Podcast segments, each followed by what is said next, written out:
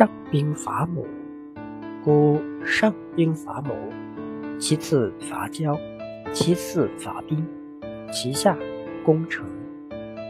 最高明的用兵方法就是通过计谋来取胜，再次就是运用外交手段来挫败敌人，再次之才是用武力使敌人屈服。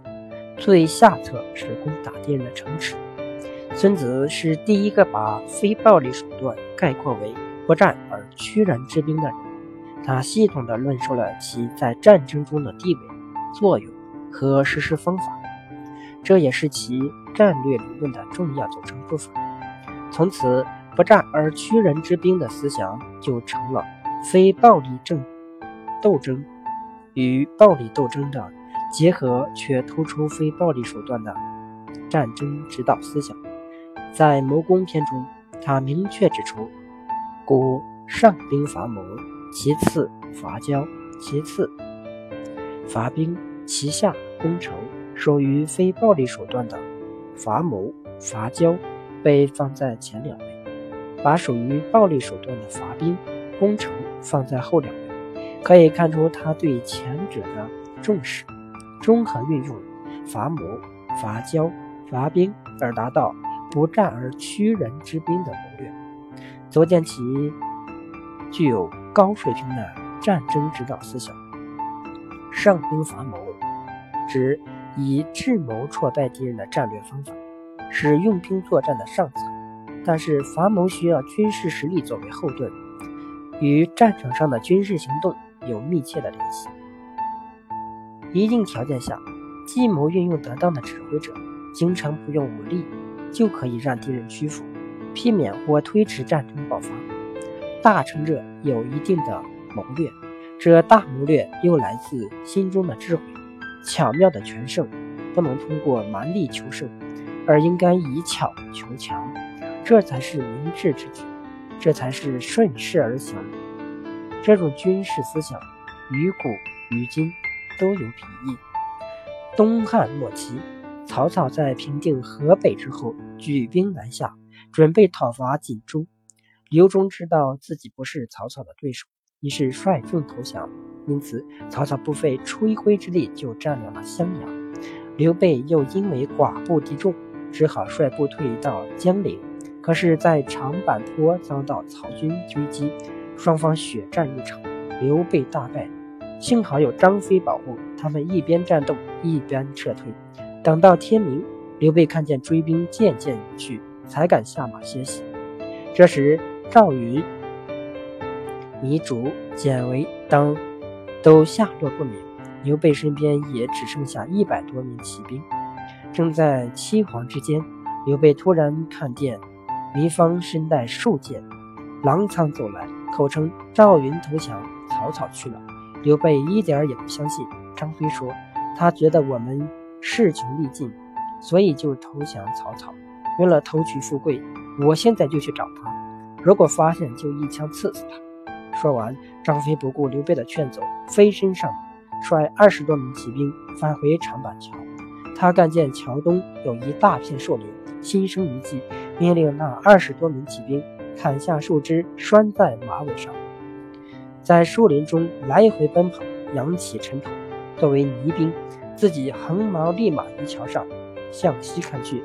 其实赵云并没有向曹操投降，他在撤退时受命保护刘备老小，被曹军冲散在长坂坡，就不顾死活，翻身杀出重围。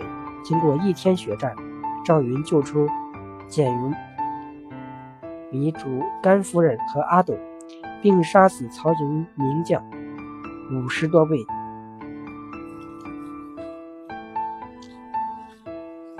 直至突围，到长板桥边，早已经是人困马乏。他看见张飞挺矛立马于桥上，就大呼：“翼德，快来救我！”张飞因为有简人报信，知道赵云并没有被换，回答说：“子龙快走，追兵由我抵挡。”于是赵云纵马过桥。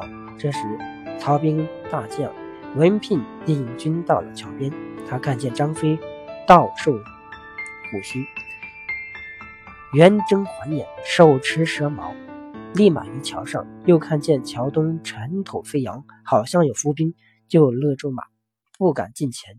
不久，曹仁、疑点、张辽、许褚也都到了长板桥，看见张飞露步横矛，立马于桥上，都担心这是诸葛亮的计谋，谁也不敢向前，只好稳住阵脚，一字摆开，并派人飞报曹操。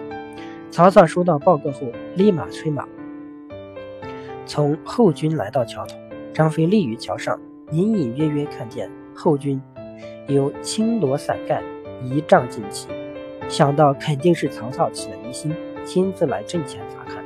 张飞已经等得心急，就大声喝道：“我乃燕人张翼德，谁敢上前与我决一死战？”声音大如巨雷，吓得曹兵们两腿瑟瑟发抖。曹操赶紧命左右撤去伞盖。环视左右的将领说：“我以前就听关羽常云，关云长说过，张飞可以在百万军中有如囊中取物般取上将头颅。今天遇见他，大家千万不能轻敌。”曹操话音刚落，张飞圆睁双目，又大声喝道：“燕人张翼德在此，谁敢上前与我决一死战？”曹操看见张飞气斗不凡。已经害怕心虚，准备退军。张飞看到曹操后军在移动，又在桥上大声猛喝道：“战又不战，退又不退，这是为什么？”喊声未绝，曹操身边一员大将夏侯杰因为惊吓过度，肝胆碎裂，从马上栽到地下，气绝身亡。曹操立即赶紧调转马头，转身就跑。于是曹军众将一起。往西奔逃而去，士兵们弃枪落盔，一时间人潮如涌，马似山崩。张飞看见曹军一拥而退，也不敢追赶，急忙唤回那二十余骑兵，解去马尾上的树枝，折断了长板桥，回营交令去。